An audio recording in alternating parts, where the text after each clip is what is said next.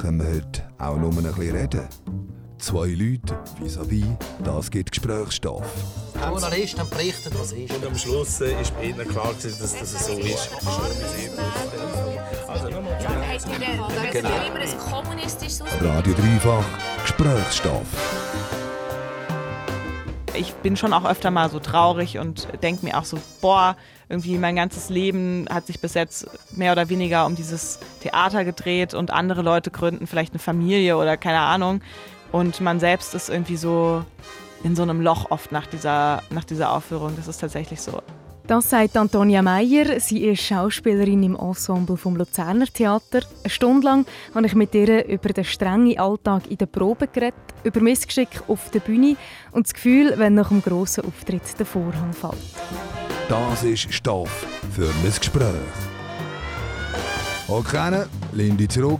Radio Dreifach Gesprächsstoff.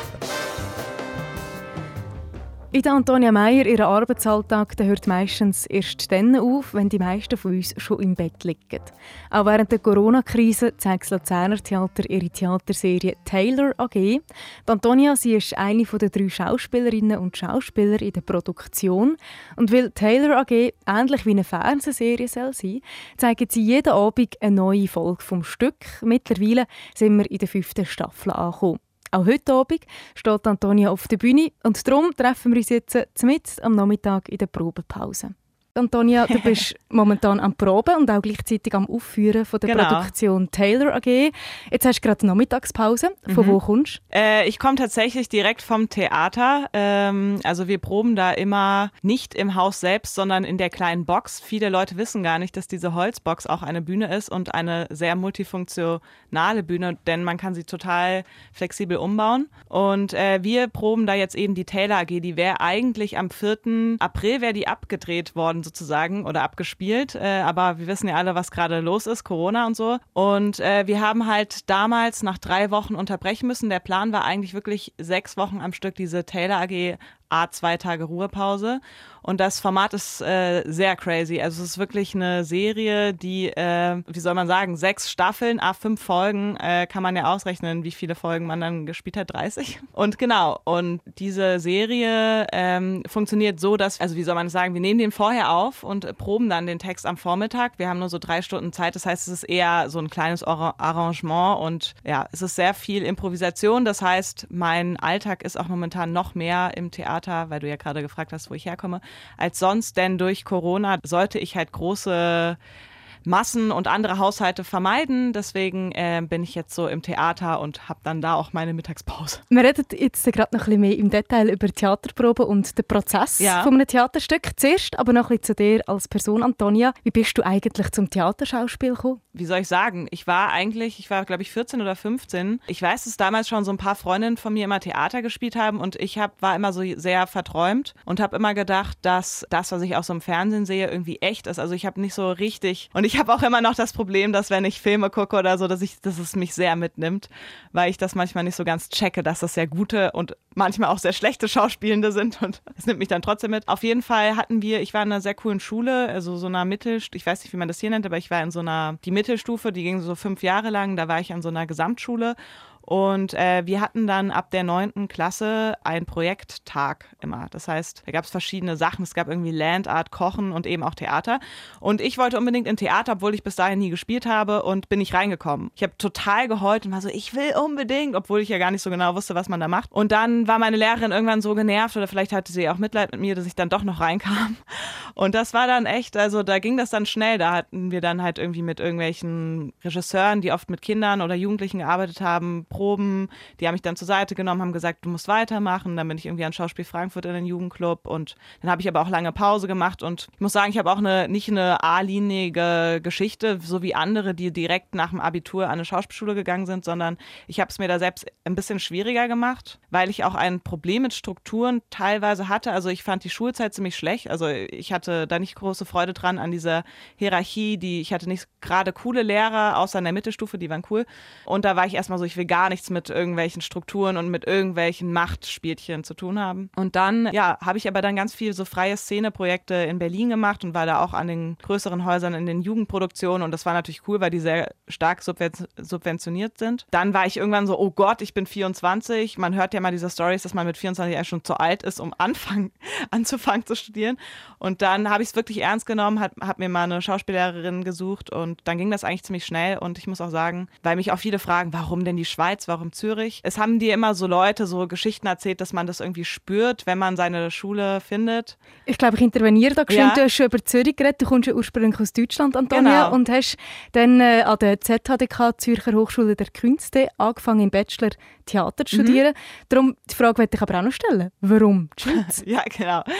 Tatsächlich habe ich die Schweiz nicht so auf dem Schirm gehabt, weil man einfach immer nur gehört hat, dass es total teuer ist und mehr habe ich dann auch nicht hinterfragt. Und dann habe ich dann aber zufälligerweise, ich hatte, war bei so einem Filmworkshop und da habe ich Lisa Brühlmann kennengelernt, die ja hier in der Schweiz auch relativ bekannt ist. Sie hat mir eben gesagt, dass sie aus Zürich kommt und dass die Schauspielschule da ganz cool ist und dass sie irgendwie das Gefühl hat, ich könnte da hinpassen. Und dann war ich halt so, okay, ich meine, ich habe jetzt eh ein paar Schauspielschulen mir angeguckt, aber Zürich hatte ich eben nicht auf dem Schirm. Und die erste Runde war dann sogar in Berlin, das heißt, äh, da musste ich nicht mal in die Schweiz und war dann weiter und hatte noch gar kein Gespür. Aber als ich dann da, es ist ja auch ein wahnsinnig schönes Gebäude direkt am Fluss, da ich da stand und gemerkt habe, dass ich habe fünf Jahre in Berlin gelebt, ist alles so unglaublich ruhig und ja, so es war so ein schöner Frühlingstag und irgendwie habe ich dann so gewusst, irgendwie gespürt, dass das irgendwie meine Schule ist und ich muss auch sagen, das kann ich bis heute auch bezeugen, dass ich glaube so von meiner Art, also wie ich Theater begreife und von meiner von meinem Charakter, dass die richtige Schule war, weil die einem wirklich überhaupt nicht biegen wollen, die nehmen dich so wie du bist und natürlich geben sie dir auch Mittel an die Hand, wie man auch mal sich wagen kann, in eine andere Rolle zu schlüpfen. Das mache ich sehr gerne. Es gibt aber auch Leute, muss man sagen, oder spielen Spielende, die ja immer sich selbst spielen wollen. Das ist dann auch okay, wenn sie das gut vermarkten können. Und ja, und äh, in Zürich ist ja auch relativ viel mit Performance, also in der, generell in der Schweiz und der freien Szene. Und so habe ich mich ja dann auch wieder da gefunden in dieser Anti-Machtstruktur-Dynamik. Äh, Deswegen schließt sich für mich da eigentlich logischerweise der Kreis, obwohl ich ihn wahrscheinlich nicht so richtig auf dem Schirm hatte. Ich würde gerne aber jetzt noch in diesen Kreis hineingehen, und zwar in das hinein, dass du eigentlich Schauspiel gelehrt hast. Du mhm. bist ausgebildet, aber wie Lehrt man Schauspiel? Ja, das ist eine gute Frage. Ich glaube, da gibt es auch total unterschiedliche Ansätze. Bei uns, wir hatten, waren ja in einem relativ neuen Studiensystem, dass wir eher so im Modul, also wir konnten uns, wir hatten nur ein halbes Jahr lang Grundlagenunterricht. Viele Schulen machen das ein Jahr lang. Da macht man dann halt so sehr viel so Bewegungs- und Improvisationszeug und ähm, von Tier studieren. Also man kann dann echt wirklich so, wie bewegt sich ein Hund zu, was gibt es da noch für Übungen? Äh, wie, ja, also irgendwie so Dynamik im Raum mit unterschiedlichen. Es gibt dann so ganz klassische Theaterspielchen, Klatschkreise, wie man sich es halt so vorstellt. Und dann hatten wir aber so relativ schnell die Möglichkeit, uns immer selbst zu wählen, was wir, was wir machen wollen. Wir hatten so wie so einen Mentoren zu, oder eine Mentorin zu unserer Seite. Das heißt, ich jetzt selbst war relativ, natürlich war das Angebot gegeben, aber ich war so auch selbst dafür verantwortlich, was ich so denke. Möchte ich lieber irgendwie in Richtung Film, da gab es nämlich auch viele Angebote, oder will ich lieber in Richtung Eigenarbeit, Performance? Ähm, und so habe ich da mein individuelles Studium zusammengestellt. Ich hatte aber auch Unterricht, den ich immer hatte, also die, durchgehend diese drei Jahre sprechen und singen und halt eben auch Akrobatik und Yoga und diesem dieses ganze Zeug. Ja, aber ich glaube halt wirklich, also ich glaube eben, da haben die unterschiedliche Schauspielschulen haben da unterschiedliche Ansätze. Ich glaube für manche, wir, wir hatten, es gibt ja auch so Schauspielschultreffen, da tauscht man sich mit anderen Schauspielschulen aus, also den anderen staatlichen. Und da ist es schon interessant, so auch so zu sehen, was wieder andere, was andere für eine Auffassung haben von Theater und äh, ja. Wenn man so zulässt, Antonia, könnte man meinen, dass man Schauspiel so ein bisschen auf so einem Reissbrett lehrt.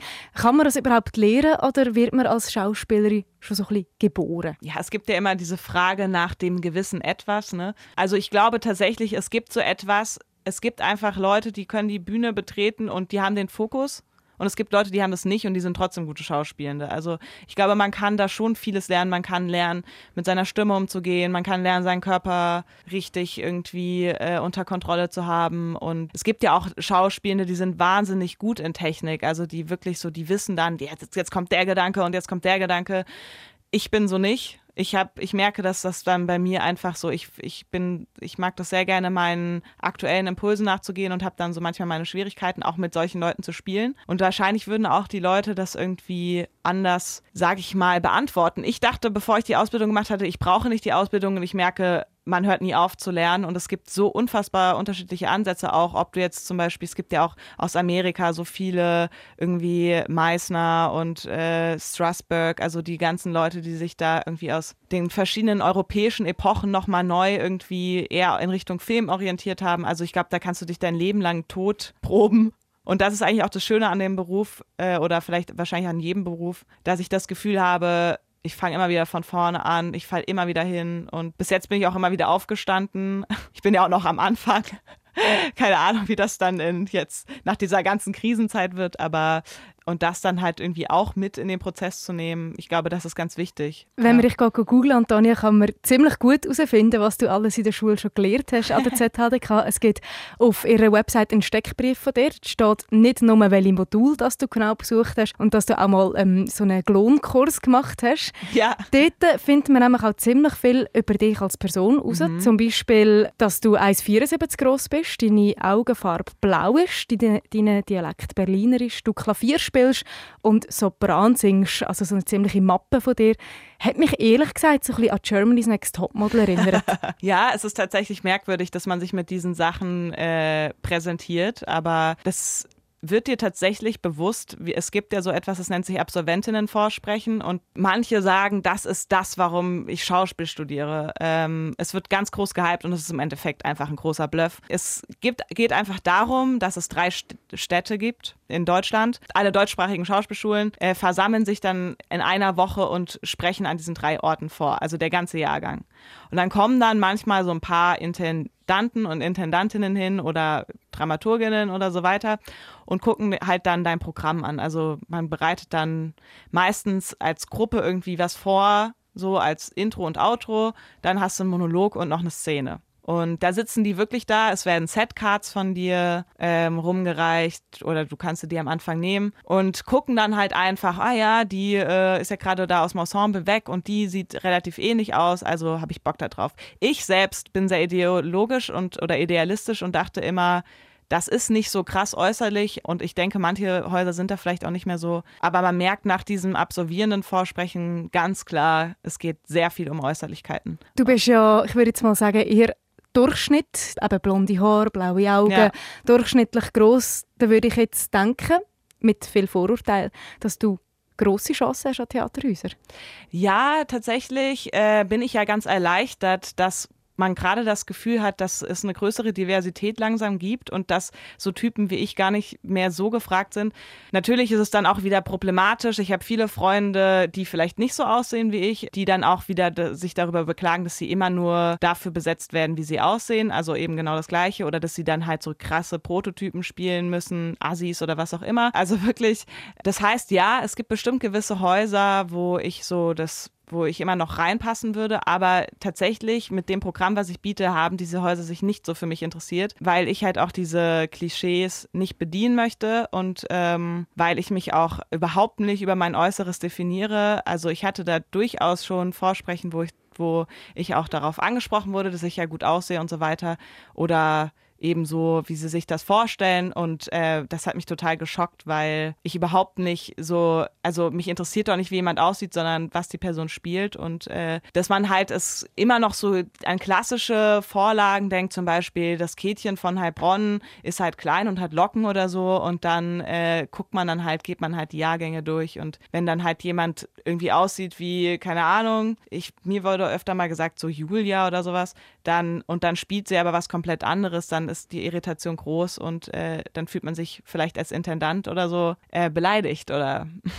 Ich würde jetzt sagen, das ist eher ein kritischer Aspekt vom Theaterbusiness. Auf das kommen wir noch an einem späteren mhm. Zeitpunkt. Wir bleiben noch ein bisschen bei dir als Person und Schauspielerin, Antonia. Du bist momentan im Studiojahr vom ja. Luzerner Theater. Erzähl ganz kurz, was ist das? Was kann man sich darunter vorstellen? Also ein Studio, ja, ist an für sich eine super Sache. Das haben mittlerweile eigentlich auch fast alle staatlichen Schauspielschulen. Ähm, manche haben das sogar dann, dass ein ganzer Jahrgang an einem Theater ist oder ja eben es eine ganze Jahrgangsproduktion gibt. Bei uns ist es noch ähm, nicht so gewesen. Also wir haben insgesamt, also es hat sich jetzt auch nochmal geändert, es kommen neue Studios dazu, aber als wir, als es bei uns letztes Jahr entschieden wurde, hatten wir eine Kooperation noch mit ähm, Soloton und mit Chemnitz. Und eigentlich war auch immer Zürich dabei, aber da die Intendant sich gewechselt hat, wurde der Vertrag jetzt nicht verlängert, leider. Und das heißt, äh, wenn man halt ein Jahrgang von 13 Leuten ist, kann man ja, kann man sich ja denken, dass nicht alle in dieses Studiojahr kommen. Es ist eigentlich wie so ein Praktikum und das ist auch, wenn man sich jetzt im Austausch mit den anderen, die an den anderen Studios sind, ist das auch unterschiedlich, wie man integriert wird. In Luzern ist es eigentlich schon so, finde ich, dass ich hier als gleichwertiges Ensemblemitglied behandelt werde. Tatsächlich wird man anders bezahlt, weil einfach ich immer noch Studentin bin und äh, einen Praktikumsvertrag habe, aber äh, so vom Aufwand, von dem, was ich spiele und so weiter, habe ich da eigentlich ziemlich viel zu tun, finde ich. Und jetzt auch bei der Taylor AG zum Beispiel, da sind wir ja drei Spielende und wir, wir haben alle gleich viel zu tun. Das ist natürlich für mich eine super, das war jetzt nochmal ein richtig Sprung ins kalte Wasser, um nochmal das alles, was man da in drei Jahren lernt, so irgendwie nochmal so zu verfestigen und zu merken, dass man auch vieles einfach nicht lernen kann, dann doch in der Schauspielschule, sondern dass man wirklich auf die Bühne muss. Gleichzeitig sehe ich diese Studiojahre aber auch etwas kritisch, weil ich jetzt als Absolvierende, die sich an Häusern beworben hat in, in, Deutschland oder so weiter, oft gar nicht eingeladen werden kann, weil alle jungen Positionen mit Studioleuten äh, sozusagen besetzt sind. Weil die Leute sind günstiger und äh, es kommen ja immer wieder neue nach. Und das ist halt dieses, der Markt, wenn man es mal so nimmt, es gibt viel mehr Schauspieler und Schauspielerinnen, als es Vakanzen gibt. Und das letzte Jahr, als wir abgeschlossen haben, beziehungsweise dieses Jahr, ich bin ja immer noch immer noch nicht ganz fertig hier, gab es fast nichts. Also es war wirklich, es haben sehr wenige Intendanzen gewechselt und das ist echt hart, wenn man dann auch so sieht, man ist ein guter Jahrgang, man hat Bock und man träumt das ganze Studium lang davon, irgendwie an ein cooles Haus zu kommen mit jungen, coolen Leuten und dann sitzt man da und weiß gar nicht, wie es weitergeht. Tönt in dem Fall auch nach einem harten Studiengang, weil eine mega Konkurrenz herrscht. Wie hast du das wahrgenommen? Ja, doch. Also ich finde, bei uns ging es eigentlich klar äh, im Studium. Äh, wir sind eigentlich sehr wohlgesinnt und gönnen. Also ich hab, musste mir das auch beibringen. Natürlich ist man manchmal eifersüchtig und ich versuche wirklich, da das nicht mehr zuzulassen, sondern mich wirklich von Herzen, auch wenn ich die Person vielleicht gar nicht mag oder so, aber das, äh, mich zu freuen und einfach das nicht immer so persönlich zu nehmen, weil das ist halt einfach wirklich ein Teil von dem Beruf und wir wissen alle, dass es das Spiel ist wir hatten zum Beispiel auch jetzt die Vorsprechen, die wir hatten, wurden ganz viele von uns zu den gleichen Vorsprechen eingeladen. Und das ist natürlich schwierig, weil dann kommen Einzelne weiter, andere kriegen nicht mehr mehr Bescheid. Und das sind dann halt so Prozesse, durch die man immer wieder durch muss. Und äh, ich muss aber auch sagen, dass ich eher Freunde gemacht habe in meinem Studium, als dass ich irgendwie so, also bevor ich zu so, so einer verbitterten Antonia werde, die irgendwie die ganze Zeit nur eifersüchtig ist, mache ich doch lieber was anderes, weil ich denke, der Charakter geht vor diesem ganzen marktorientierten Blödsinn. Was ja eigentlich schade ist, dass es so marktorientiert ist, weil eigentlich geht es ja um Kunst und sehr, sehr viel Ideologie, die man oft gar nicht mehr so richtig mitkriegt in dem ganzen Trubel. Tief, tiefer Gesprächsstoff auf dreifach. Wir vertiefen das noch ein bisschen in wenigen Minuten, das Leben als Schauspielerin ja. und dementsprechend auch noch ein bisschen den Konkurrenzmarkt. Jetzt eine kleine Auflockerung. Wir machen ein kleines Entweder-Oder-Spiel. Mhm. Das heisst, ich lese dir immer zwei Möglichkeiten vor und du musst dich kurz und knapp für eine entscheiden. Wir steigen gerade ein, Antonia. Würdest du lieber einen Klassiker aus, aus den deutschen Theaterstücken spielen oder zeitgenössisches Cyber-Dystopie-Theater? Zweiteres. Cyber-Dystopie-Theater. Und würdest du lieber eine riesige Rolle in einer 0815-Produktion haben oder eine kleine Nebenrolle in einer außergewöhnlichen Produktion? Zweiteres. würdest du lieber regelmäßig Rollen im gleichen Theaterhaus und Ensemble haben oder unregelmäßig unterschiedliche Produktionen an diversen Häusern? Auch das das zweite. Lieber Ensemble oder lieber freischaffend? Das ist tatsächlich unentschieden. Jetzt würde ich gerne eigentlich noch im Ensemble sein und würde dann, glaube ich, wenn ich mehr Kontakte hätte, gerne freier arbeiten und mir das aussuchen können. Aber ich glaube, so für den Anfang von dem Beruf ist es nicht. Also ist es sehr gut eigentlich. Die nächste Frage hast du vorher schon ein bisschen angetönt, in einem Nebensatz. Lieber Theaterschauspiel oder Filmschauspiel? Lieber Theaterschauspielerin. Und würdest du lieber heute Abend auf der Bühne den Text vergessen oder den falschen Text sagen?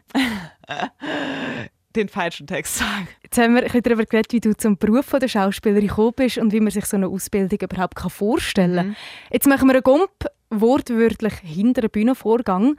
Aber dann, wenn eine, eine Anfrage zu einer Rolle für dich kommt bis zu der Premiere, wie läuft so ein Prozess ab? Ich glaube, der ist tatsächlich total individuell und äh, hängt tatsächlich auch von so Faktoren ab, wie was hast, also wie groß ist deine Rolle ähm, und auch wie groß ist die Produktion. Also ich habe tatsächlich äh, hier in Luzern ganz unterschiedliche Produktionen mitbekommen. Also zum Beispiel war ich am An in die erste Produktion war der Besuch der alten Dame. Da war ich eine sehr sehr kleine Nebenrolle und ich war zwar eigentlich immer da, weil ich halt immer im Hintergrund war, aber äh, ich hatte jetzt nicht irgendwie Einzelproben ähm, oder sowas. Das hatten dann die beiden Hauptdarsteller. Genau, da muss, aber man muss, also es ist trotzdem so, dass man immer, wenn man im Theaterbetrieb ist, dann ist sozusagen das Theater die In Instanz, die dir eigentlich immer, also der musst du alles sagen. Du musst, äh, du musst immer bereit sein. Du kannst nicht einfach irgendwie wegfahren, ohne da Bescheid zu geben. Du brauchst einen Urlaubsschein. Das ist jetzt mal so nebenbei. Dann hatte ich auch eine Produktion, das war von hier, von einem Kollektiv Vetter Vetter und Oma Hommage. Das ist natürlich dann, war ein besonderes Format, weil es eigentlich ja eine freie Szeneproduktion war, die aber sozusagen vom Luzerner Theater getragen wurde. Das, da waren wir nur zwei Spielende und wir haben das Ganze in einem Auto gespielt. Das war dann, natürlich so eine sehr außergewöhnliche Probe auch, weil wir viel im Auto saßen und rumgefahren sind. Und, und das hängt natürlich auch viel vom Text ab. Tatsächlich geht ja Theater auch immer mehr gefühlt irgendwie da. Also ich kann ja jetzt auch noch nicht groß hier irgendwie mit irgendwelchen Statements angeben, weil ich ja noch am Anfang meiner Karriere stehe. Aber äh, ich habe trotzdem das Gefühl, dass Theater immer mehr, wo du auch eben die Frage gestellt hast, weggeht davon, die ganze Zeit Text zu lernen und irgendwie da ein, äh, ein äh, Strindberg nach dem anderen rauszuhauen, sondern ähm, es geht auch immer mehr darum, auch neue äh, Formen im Theater zu suchen, auch viel mehr mit irgendwie Tanz und so weiter zusammenzuarbeiten, Musik. Und dadurch habe ich auch das Gefühl, dass auch dieser Prozess des irgendwie Textes, ich habe eigentlich das Gefühl, es gibt natürlich Häuser, die auch eher so gerne so sehr nat naturalistisch, nicht nationalistisch, oh Gott, naturalistisch arbeiten. Und da ist es natürlich schon eher so, dass dann auch der, glaube ich, der Text eine größere Gewichtung hat. Du hast Stürmatt gerade angesprochen, mhm. Besuch der alten Dame. Das ist vor ein paar Monaten im Luzerner Theater gelaufen. Unter anderem mit der Delia Meyer aus genau. Luzern, wo man sonst vor allem vom Tatort kennt hat. Und da sind ja unglaublich viele Leute auf der Bühne gesehen, mhm. meines Erachtens nach, und ein sehr aufwendiges Bühnenbild. Jetzt trotzdem, um das so ein bisschen als Beispiel von mir auszunehmen, wie kann man sich jetzt so einen Prozess vorstellen? Sind immer alle, sagen wir, 20 Leute, die schlussendlich auf der Bühne stehen, jeden Tag miteinander im Kreis und zuerst einklatschen und Text Aha. sagen? Oder wie läuft das ab?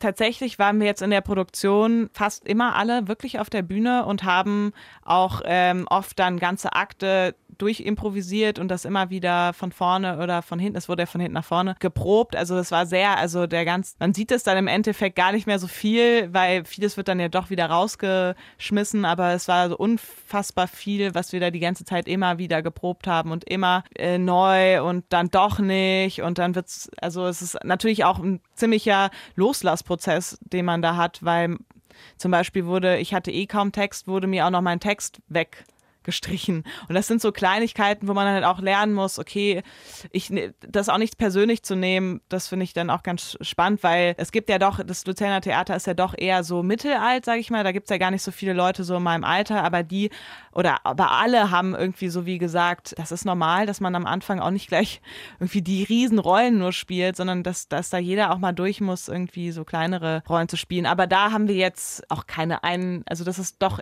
also das war für mich jetzt doch eher Schauspielschule, dass man immer so zusammensitzt und irgendwie noch Spiele zum Aufwärmen macht. Aber ich glaube, das ist auch extrem individuell von Regisseur zu Regisseur und auch inwiefern oder Regisseurin, inwiefern die dann auch, wie lange die schon unterwegs sind und so. Ich glaube, manche Leute arbeiten vielleicht auch gar, also diese Star-Regisseure weiß ich ja oder Regisseurin weiß ich nicht, wie die arbeiten. Vieles äh, ist da, glaube ich, gar nicht möglich. An, es gibt viel zu wenig Zeit, muss man dazu sagen. Auch so Sachen wie in der Schauspielschule lernst du sechs Wochen einen Monolog, das kannst du im Theater vergessen vergessen. Da setzt sich jetzt nicht jeder mit dir hin und guckt. Wie viel Zeit testen?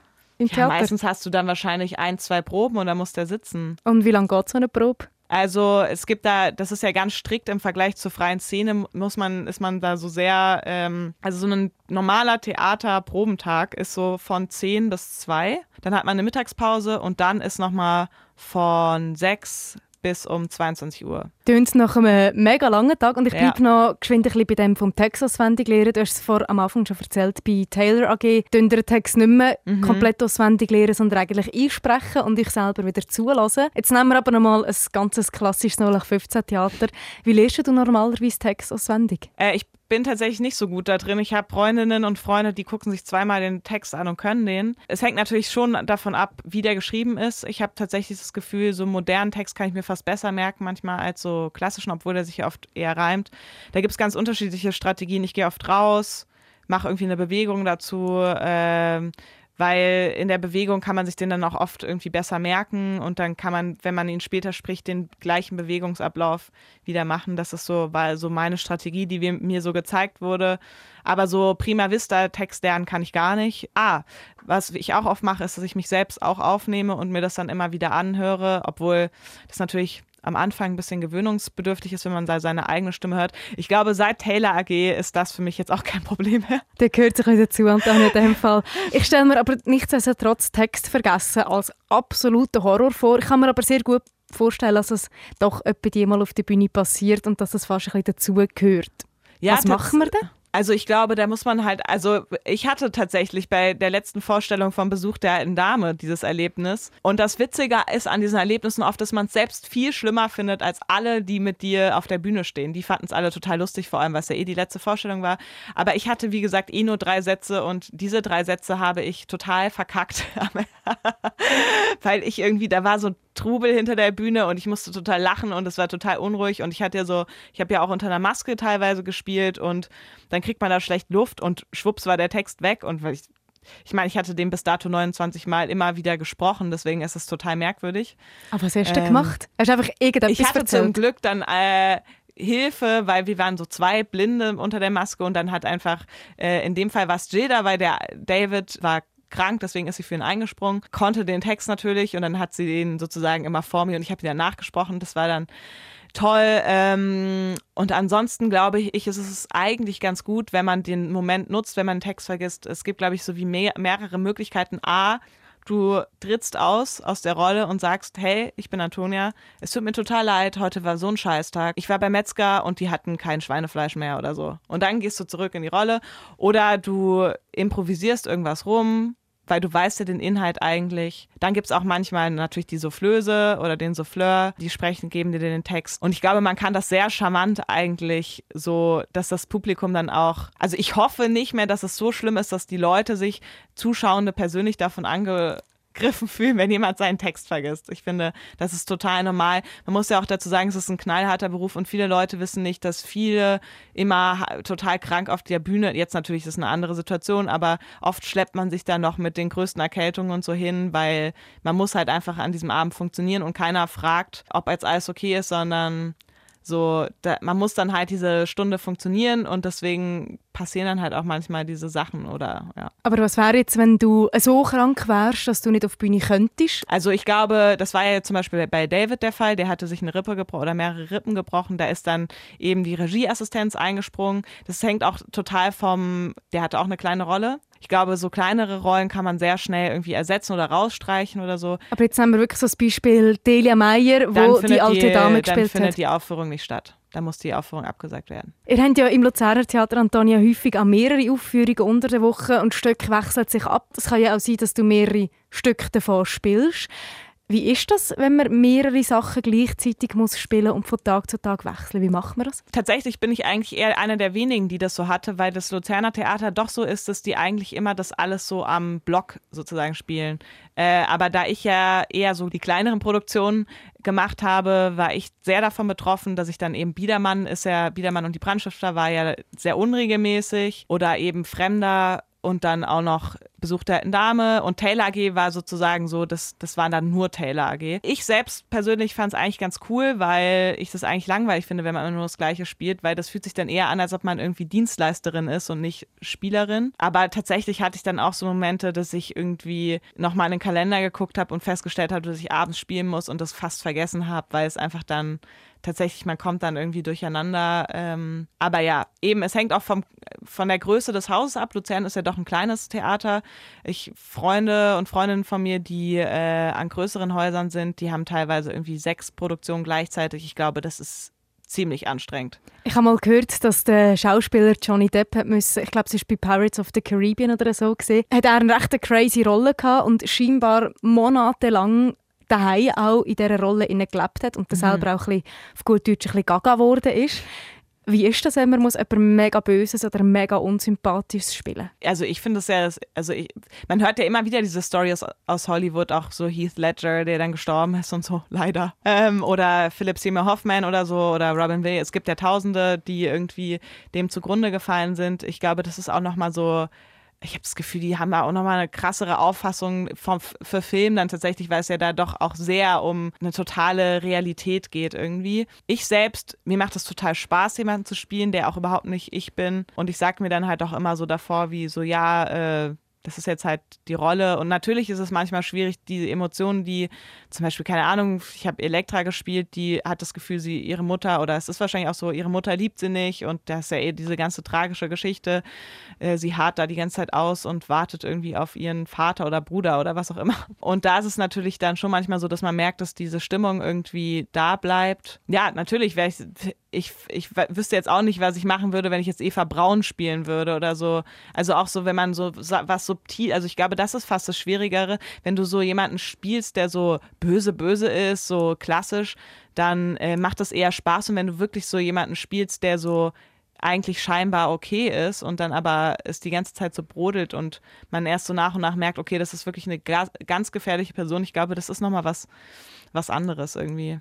Apropos Gefühl, ich habe mal die Geschichte gehört, dass in einer Produktion vom Luzerner Theater ein Schauspieler hat müssen eine Panikattacke spielen und hyperventilieren und dann tatsächlich auf der Bühne ohnmächtig wurde, ja? wurde sei. Habe ich mal gehört. Ja, tatsächlich, dass man kein, also dass man so Sch Schnappatmung hat, passiert tatsächlich gar nicht so also es passiert relativ schnell. Oder es ist mir am Anfang von meiner auch Ausbildung so, da, da ist es öfter mal passiert, dass ich auch ein bisschen übermannt wurde, überrannt wurde von irgendwelchen Gefühlen auch, weil das natürlich eine sehr persönliche Arbeit ist und weil es gibt auch super unterschiedliche Techniken. Ich habe auch schon für mich festgestellt, dass es einfach auch Sachen gibt, die ich so nie, also ich habe mal eine Zeit lang in Berlin eine Ausbildung mit dieser Meißner-Technik gemacht und es ist für mich ganz klar, dass ich das Was nie wieder das? machen werde. Das ist äh, Stanford Meißner, das ist auch irgendwie, ich weiß gar nicht, mh, mm, aus Hollywood oder so kommt es und äh, es geht halt sehr darum, es ist, es ist so eine total schwierige Gratwanderung zwischen privat und persönlich. Es hängt natürlich auch sehr davon ab, wer das unterrichtet. Und ich hatte das Gefühl, ich konnte überhaupt, also es geht, es geht oft so dazu, dass wir würden jetzt zum Beispiel irgendwie voreinander, genau wie wir jetzt hier sind, sitzen und ich würde dir zum Beispiel sagen, du siehst skeptisch aus. Und dann würdest du wiederholen, ich, ich sehe skeptisch aus. Und dann wiederholt man das die ganze Zeit und dann sagst du dann irgendwie vielleicht zu mir, du bist hässlich oder so. Also es, es wird dann wirklich sehr schnell so, ja, ziemlich brutal irgendwie. Und da habe ich auch gemerkt, das war gar nichts für mich, ähm, weil ich finde, das muss man absolut trennen. Also diese eigene Gefühligkeit will ich auch echt nicht auf der Bühne sehen. Und da gibt es viel zu viele Schauspieler oder, also ich finde, ich sage jetzt bewusst Schauspieler, ich finde es tatsächlich ein männliches Phänomen, irgendwie, dass man so oft so Typen sieht, wo man das Gefühl hat, du bist ja eh schon so, warum, warum soll ich jetzt noch so einen White Dude da irgendwie auf der Bühne sehen, der jetzt irgendwie cholerisch jemand anderen fertig macht? Also irgendwie, ich habe so das Gefühl, das ist es eigentlich jetzt gewesen so und ich finde, wir sollten mal irgendwie neues Theater schreiben so. Wir bleiben jetzt noch ein Moment auf der Bühne, mhm. beziehungsweise bei der Probe. So wie du jetzt erzählst, eben mit Meißner-Technik oder grundsätzlich Schnappatmung auf der Bühne haben, mehrere Aufführungen pro Woche. Es tönt als ob es eben nicht nur geistig anstrengend ist, sondern auch körperlich. Mhm. Kann man Schauspiel mit Spitzensport vergleichen? Ja, auf jeden Fall. Äh, ich hätte auch gar nicht gedacht, also, dass ich hätte auch nicht gedacht, dass ich äh, körperlich zu so vielem fähig bin tatsächlich. Ich war doch eher so, also ich habe zwar viel getanzt früher, aber ich war doch eher so ein bisschen eine faulere Person und irgendwie, also ich muss auch sagen, alleine die Tatsache, dass ich seit Studiumende mindestens sechs Kilogramm zugenommen habe, äh, weil ich nicht mehr den ganzen Tag durch den Fleischwolf gedreht werde, äh, ist so eine Bestätigung dessen, dass man da schon, man ist die ganze Zeit mit seinem Körper, man ist sowieso die ganze Zeit mit sich beschäftigt und das finde ich ist schon irgendwie auch ein Spiel Spitzensport, weil ich finde es immer wieder spannend, wenn ich dann mit Familie oder Freunden und Freundinnen spreche, die das eben nicht machen. Habe ich zum Glück viele. Und da merkt man so richtig, so im Gespräch, wie viel sich mein Universum die ganze Zeit eben um mich selbst dreht und dass andere Leute ganz andere Themen haben, die sie so beschäftigen. Und ich finde jetzt auch, durch Corona wird es irgendwie nochmal so, so deutlich, ohne jetzt zu weit auszuholen, aber es wird irgendwie so deutlich, wie krass man in dieser Blase lebt, dieses Spitzen, diesen Spitzensport eigentlich immer nur untereinander betreibt und alle anderen äh, bemerken das gar nicht so. Das finde ich irgendwie schon noch spannend. Wir verlassen die Bühne was machst du als erstes, wenn du nach einem Auftritt von der Bühne kommst? Was trinken. Man hat immer so ein bisschen die Vorstellungen, wenn ein Turnier war, ist erstens mal Turnierenstreich, mich wir dann auf der Bühne und nachher gehen alle hinterher festen. Also ich habe auch ein bisschen die romantische Vorstellung, sobald die Aufführung fertig ist, hinten wird gejubelt und alle haben mega Freude. Ist das so? Nee. Ich glaube, es hängt auch so total davon ab, was ich eben auch schon mal angesprochen habe, so mit, dass es dann der Job ist das war vielleicht in der Schauspielschule so, weil man hat die ganzen Sachen vielleicht höchstens viermal gespielt. Äh, und einmal davon war vielleicht ganz toll. Wenn du das Ganze 30 Mal spielst, klar, bei der Derniere sitzt man dann schon noch zusammen, aber ganz oft, und das, das ist für mich schon auch nicht einfach so gewesen, man geht dann so nach Hause und ist alleine. Man ist einfach wirklich alleine. Und das ist dann halt so ein Gefühl, was schon irgendwie, ja, das macht, also man ist schon auch öfter, oder ich bin schon auch öfter mal so traurig und denke mir auch so, boah, irgendwie mein ganzes Leben hat sich bis jetzt mehr oder weniger um dieses Theater gedreht und andere Leute gründen vielleicht eine Familie oder keine Ahnung. Und man selbst ist irgendwie so in so einem Loch oft nach dieser, nach dieser Aufführung. Das ist tatsächlich so. Also ich bin auch zum Beispiel jemand, ich mag gar keine Premieren. Ich bin danach meistens ziemlich schlecht gelaunt und mir ist da auch nicht zum Jubeln zumute, sondern ich, da fällt die ganze Anspannung ab und so und ähm, meistens wird man dann auch krank. Also ist das so.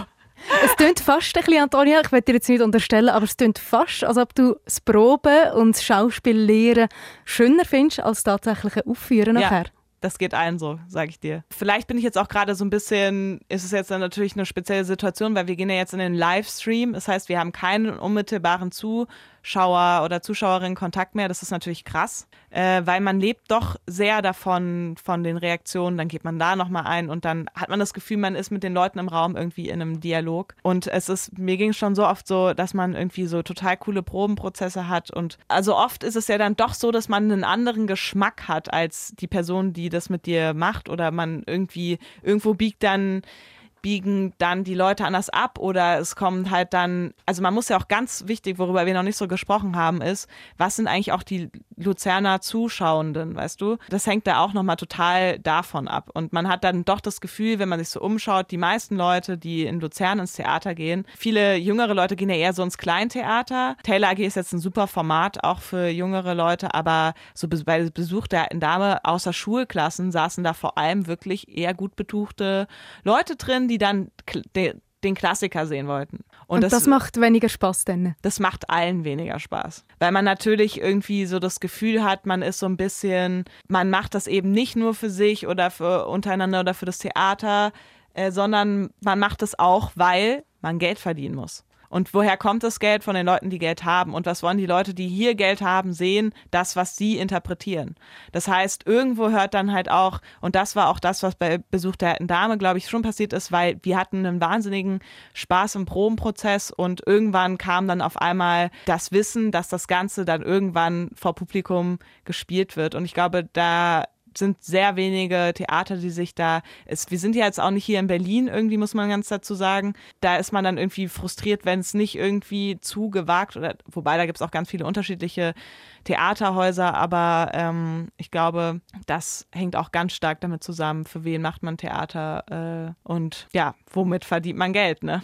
Wir gehen noch mal ein bisschen weg vom Publikum und kommen zurück ins Theater, ins Ensemble. Mhm.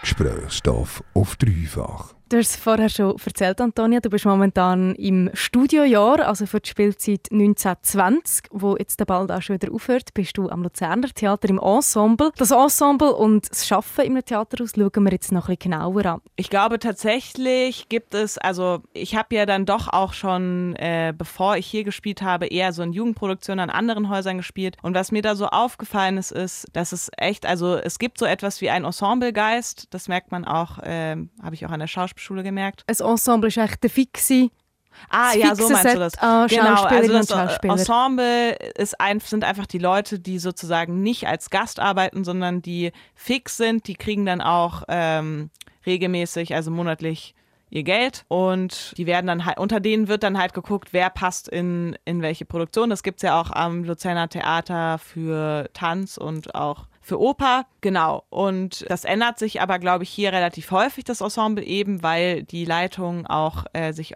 also jede, jedes dritte Jahr ja eigentlich die Schauspielleitung sich ändert. Äh, das heißt, es gibt, glaube ich, Häuser, die haben einen größeren Ensemble. Es gibt ja etwas, das nennt sich Ensemble-Gedanke. Das ist, wenn die Leute aus einem Ensemble sehr viel miteinander irgendwie abhängen, sage ich jetzt mal so. Das passiert meistens in Kantinen. Die gibt es ja leider in Luzern nicht, eine Theaterkantine. Das ist echt oft an vielen Häusern so ein Hotspot. Deswegen, also Ensemble-Geist ist auch was sehr Idealistisches im, im Theater, weil du siehst, du siehst es förmlich, wenn jemand, also wenn Leute auf der Bühne irgendwie was Cooles zusammen machen. Also ich würde mal behaupten, zum Beispiel bei Taylor AG sind, haben wir ein gutes Ensemble, wir drei, weil wir einfach, wir haben viel miteinander jetzt schon erlebt und äh, wir kennen, wir wissen so ungefähr, wie die Person wieder reagieren wird. Das Ensemble vom Luzerner Theater das umfasst 16 Leute und ist mega international. Also es hat Leute dabei aus den USA, aus Spanien, Frankreich, Holland, Russland oder wie du und viele andere aus Deutschland. Echt so gut wie niemand aus der Schweiz. Ja. An anderen Theaterhäusern ist das auch nicht anders. Das ist eigentlich so ein bisschen, wie es ist. Aber warum ist das so? Gute Frage. Ich, äh, das, äh, das hab, das wurde ich auch schon gefragt wegen den Schauspielschulen, weil tatsächlich auch an unserer Schauspielschule sehr viele Deutsche äh, studieren. Äh, man muss aber dazu sagen, dass ja auch viele Schweizer und Schweizerinnen dann nach Deutschland gehen und da studieren und da dann auch an die Häuser gehen. Ich glaube, das ist auch, die Leute wollen halt weg da, wo sie ähm, wo sie herkommen, habe ich manchmal das Gefühl. Ich glaube tatsächlich, das muss man auch sagen, das Ensemble eigentlich jetzt hier im Schau das Schauspielensemble ist ziemlich, ja, doch sehr deutschlastig, würde ich mal sagen. Und ich glaube, so international, also die internationalen Sachen, die gibt es ja relativ viel auch im Schauspiel hier, aber die sind dann eher mit Gästen besetzt. Ich glaube, es geht einfach da auch um ein Statement, um halt auch einfach zu zeigen, wir sind halt nicht äh, mehr nur, keine Ahnung, Europäerinnen oder so, sondern wir, wir stehen dafür ein, dass wir irgendwie als Welt zusammen irgendwie Theater machen. Ich glaube, das ist so die Bewegung, wo es so ein bisschen so hingeht, äh, wo wir auch eben drüber gesprochen haben mit Diversität auf der Bühne. Das kann sicherlich an vielen Häusern auch noch weiter äh, passieren. Keine Ahnung, warum jemand freiwillig von Chicago nach Luzern geht. Aber manchmal ist es ja auch irgendwie, dass das Leben einen so irgendwie einfach irgendwo hintreibt, weil man vielleicht auch Kontakte hatte. Das ist ja das, was sowieso das Wichtigste eigentlich in unserem Beruf ist, dass man Leute kennt und dann kennen die jemanden und dann findet man vielleicht was. Ich würde das Stichwort Diversity nochmal aufnehmen, weil das mag zwar sein bei ähm, den Herkunftsländern der Menschen. Ich habe das Gefühl, aber wenn es ums Alter geht, nicht so. Ich habe mal gezählt, die absolute Minderheit im Schauspielensemble vom Luzerner Theater ist über 50. Also die meisten sind jung, in deinem Alter, Mitte 20, Anfangs 30. Kann man daraus lesen, dass man keine Zukunft hat als Schauspielerin? Ich glaube tatsächlich, das, was ich eben schon mal gesagt habe, mit ähm, auch einer Tradition von einem Haus und so oft wie ein Ensemble auch wechselt, ist es, glaube ich, hier ein bisschen schneller als an anderen Häusern. Es gibt, es gibt traditionsreiche Schauspielhäuser in Deutschland, wo die Leute irgendwie, also die 80 sind und immer noch auf der Bühne stehen. Aber ist es so absehbar, dass du auch noch mit 60 auf der Bühne stehst oder ist das bei den wenigsten so? Ja, ich glaube tatsächlich, viele wenden auch irgendwann dem Beruf dann doch den Rücken zu oder machen eher Film. Man muss ja dazu sagen, es ist sehr schlecht bezahlt oft. Es ist sehr oft auch mit äh, Umzügen verbunden.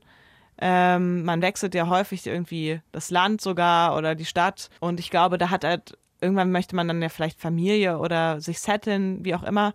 Und ich glaube, da, das ist der Punkt, wo dann halt manche auch sagen, nein, ich äh, mache das nicht mehr oder ich fange an, du, es gibt ja auch ganz viele Dozierende, äh, die eigentlich vorher im Beruf waren, die dann auch gesagt haben, okay, irgendwie, ich, ich bin so ruhelos, ich will das nicht mehr. Du hast jetzt gerade zwei Punkte angesprochen, die Rastlosigkeit und aber auch, dass man eher schlecht zahlt wird. Also das Luzerner Theater ist jetzt immer mal wieder in der Kritik gesehen in den letzten mhm. Monaten, weil ähm, selbst nach langjähriger Anstellung der Monatslohn bei so rund 5000 Franken sich einpendelt. Aber was macht überhaupt der Beruf als Schauspielerin schön, wenn es so viele Kritikpunkte gibt?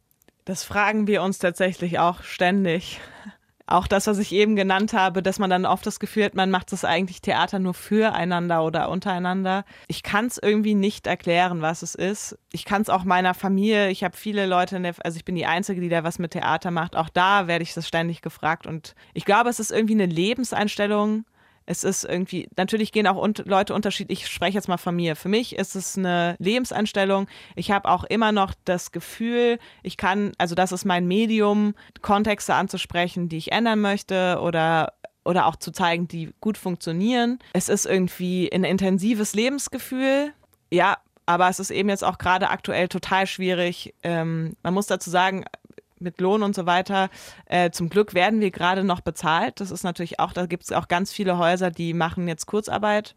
Das heißt, äh, ich habe hab mal gelesen, in Deutschland gibt es, glaube ich, irgendwie 40 Prozent der Leute, Schauspielerinnen und so weiter, sind jetzt auf Kurzarbeit umgestellt. Das ist natürlich heftigst. Auch da passiert aber viel in der Theaterlandschaft. Es gibt jetzt, ich weiß nicht, ob du davon mal was gehört hast, das Ensemble-Netzwerk seit ein paar Jahren. Die setzen sich ganz stark für die Rechte von Theaterschaffenden ein ähm, und haben es auch schon an manchen Theatern wirklich geschafft, dass da die Leute mehr auch bessere Rechte haben im Sinne von Mutterschaft und so weiter. Also das ist sehr gut, dass es das gibt. Und ja, ich glaube, das ist tatsächlich ähm, es ist so ein Phänomen, das ist genauso wie, äh, es geht auch sehr viel, glaube ich, in dem Beruf um so Phänomene. Also es, für mich ist es dann irgendwie Magie, die ich dann teilweise erlebe und ähm, so eine Intensität des Lebens, die ich, glaube ich, mir einfach anders nicht vorstelle, also in anderen Bereichen einfach nicht so vorstellen kann. Wir nähern uns langsam, aber sicher im Ende von unserem Gespräch zu. Und auch dein Studiojahr hier am Luzerner Theater nähert sich im Ende zu. Das ist für die Spielzeit 1920 gesehen. Also hört jetzt bald schon mal auf. Ähm, wo geht es nachher durch für dich? Ja, das ist tatsächlich gerade eine sehr schwierige Phase, die ich jetzt habe. Ich habe aktuell tatsächlich, wurde durch Corona wir mitten darin getroffen, ähm, weitere Vorsprechen zu haben. Es ist tatsächlich auch so, dass auch, glaube ich, die Häuser, die vielleicht noch gesucht hätten, jetzt sagen nein, weil es einfach keine Gelder mehr gibt. Das heißt, äh, das, was, das habe ich eben aber auch, glaube ich, schon angedeutet, dass äh, viele von meinem Jahrgang, ich inklusive, erstmal nichts Festes haben. Ich habe jetzt äh, noch ein Projekt hier in der Schweiz, das ist dann aber freie Szene orientiert. Und natürlich weiß ich jetzt nicht, was ich hatte auch Vorsprechen, die auch teilweise sehr gut gelaufen sind, wo es dann nichts wurde, aber man weiß auch da nie, wie was die Zukunft bringt. Aber ja, es ist natürlich jetzt gerade echt, also es geht ums Improvisieren und auch zu gucken, wie kann man äh, mit, dieser, mit dieser Krise auch umgehen, weil zum Beispiel auch die Filmlandschaft natürlich total davon betroffen ist. Also alle Bereiche, die diesen Job äh, irgendwie ausmachen, sind total hart äh, in der Krise und ähm, natürlich stellt man dann den eigenen Beruf tatsächlich dann auf einmal in Frage, wenn man das Gefühl hat, der wird gerade nicht gebraucht. Und das ist dann aber auch irgendwie ganz gut und spannend, weil ich dann doch auch merke, dass ich glaube, ich auch mal was anderes machen kann. Jetzt, wenn wirklich eine Krise ist und zum Beispiel jemand Hilfe braucht in der Caritas, dann kann ich da sehr gerne helfen. Also ich finde, man muss da auch improvisieren können und ähm, ja, ich meine, keine Ahnung, wenn wir dieses Gespräch nochmal in fünf Jahren führen, führen würden, sage ich dir vielleicht was anderes. Aber gerade ähm, bin ich noch an dem Punkt, dass ich sage, okay, äh, das Leben ist irgendwie ein Abenteuer und äh, ich gucke halt, was der nächste Schritt sein wird. So. Du hast jetzt die Corona-Krise ein bisschen angedeutet, Antonia. Wir haben gerade Anfangs Mai, sprich, wir sind noch mit drin, das Theater die noch zu. Taylor AG, wo du momentan drinnen spielst, die wird virtuell gezeigt, also über einen Stream. Er hat kein Publikum momentan. Auf was freust du dich am meisten, wenn nachher hoffentlich bald Theater ganz regulär wieder offen haben? Also ich habe ja die Hoffnung, aber man irgendwie, ja, es ist eine Hoffnung, dass sich äh, die Auffassung von Theaterschaffenden irgendwie, also oder die Anerkennung von Theater und allem, was dazugehört, sich ein bisschen ändert. Also das heißt ein bisschen ändert, dass sich, dass der Beruf größere Anerkennung gewinnt und ähm, natürlich habe hab ich da aber auch meine Zweifel, weil er er fällt ja gerade in der Diskussion total oft unter den Tisch. Also ich meine, in Deutschland werden viele Leute gar nicht subventioniert vom Staat, die freischaffende Künstlerinnen und Künstler sind. Also ich, ich hoffe, es gibt so etwas wie frischen Wind und so eine, so ein Aufatmen und so ein, ein Neustart und vielleicht nochmal die Überlegung, in was für einem System wir da eigentlich drinne sind und ähm, vielleicht auch irgendwie, dass das Theater wir haben ja jetzt sehr viel auch über die Stadttheaterstruktur gesprochen, dass das Theater nicht nur das ist, sondern dass, dass man auch Leute abholen kann, ohne dass da oben jemand sitzt, der das alles bestimmt. Ich glaube, das ist so ein bisschen, also, ähm, weil man muss dazu sagen, das habe ich eben auch schon gesagt, in der Schweiz ist die freie Szene und die damit verbundene Arbeit schon viel selbstverständlicher, als es zum Beispiel in Deutschland der Fall ist. Da wird die, werden die Theaterschaffenden sehr, sehr schlecht subventioniert. Und hier gibt es wenigstens Gelder und die Anerkennung des Staates oder von verschiedenen Fonds. Und ja, meine Hoffnung ist so ein bisschen so, dass man auch irgendwie als Zuschauender Bock hat, sich davon zu lösen, aber halt auch als Theaterschaffender ähm, sich da freier macht. Weil selbst Häuser, die sich auf die Fahne geschrieben haben, dass sie so divers und so neu, neuartiges Theater machen, sind extrem von der Stadttheaterseuche befallen. Das ist einfach so. Das sind sehr alte Strukturen, die man extrem hart aufschlüsseln muss. Und dazu gehört, was du eben auch gesagt hast, ein guter Ensemblegeist. Dazu gehört ähm, eine gute Gewerkschaft und äh, das Ensemble-Netzwerk vielleicht auch. Da hoffe ich doch mega schwer, dass die Krise immerhin dort ein bisschen Lösungsansätze oder ein Umdenken kann bewirken kann. Wir sind aber eben, wie gesagt, noch mitten in der Corona-Krise. Wir ja. haben gerade Viertel ab fünf am Nachmittag. Wir sind in einer Probepause drin. Du gehst nachher wieder zurück ins Luzerner Theater in die Box, weil am 8. stehst du auf der Bühne in Taylor AG. Was hast du jetzt in diesen rund ja, zweieinhalb, drei Stunden noch vor? Ich habe tatsächlich schon um 19 Uhr einen Durchlauf, deswegen habe ich gar nicht mehr so viel Zeit. Äh, meistens lege ich mich tatsächlich dann kurz hin, lese etwas oder gucke tatsächlich auch einfach eine Serie auf Netflix an ähm, oder beantworte Mails und schreibe mit Freunden. Also ich glaube, dass äh, sind dann doch irgendwie, oder ach so, was ich auch mache neuerdings sind Workouts in der Umkleide oder halt ein Spaziergang um den See herum oder sich einen Kaffee holen. Einfach so kleine Momente, wo man das Gefühl hat, irgendwie, ja, tatsächlich zieht es mich jetzt schon auch nach draußen, weil ähm, es schon irgendwie krass ist, dass ähm, man ja auch durch dieses Theater-Ding die ganze Zeit nur aufeinander hockt, immer mit den gleichen Leuten ist. Und eben auch als ich hierher gelaufen bin, ist mir nochmal so klar geworden, wie selten ich diesen Weg überhaupt gelaufen bin und wie wenige Menschen man außerhalb dieses Theaters überhaupt wahrnimmt. Und äh, deswegen ist der Beruf auch manchmal so ein bisschen wie so ein Fluch und ein Segen gleichzeitig, sage ich mal so. Der Beruf und das Leben von einer Schauspielerin ist also nicht nur Friede, Freude, Eierkuchen. Dass das nur eine romantische Vorstellung ist, das haben wir in der vergangenen Stunde von der Antonia Meyer gehört. Sie ist momentan Teil vom Ensemble vom Luzerner Theater und sie vergleicht das Theaterschauspiel sogar mit dem Leben als Spitzensportlerin. Ob das auch als Berufsmusikerin, Berufsmusiker so krass ist, das kannst du dir in einem anderen Podcast vom Gesprächsstoff anhören. Dort redet ein Musiker, der im KKL im 21st Century Orchestra spielt. Und auf Spotify, Soundcloud und der dreifach Website da findest du die Playlist vom Gesprächsstoff mit noch ganz, ganz vielen anderen Menschen, Fragen und Antworten. So, jetzt lange zusammen. Fertig geredet. Alle Sendungen findest du auf dreifach.ch. Radio Dreifach Gesprächsstoff.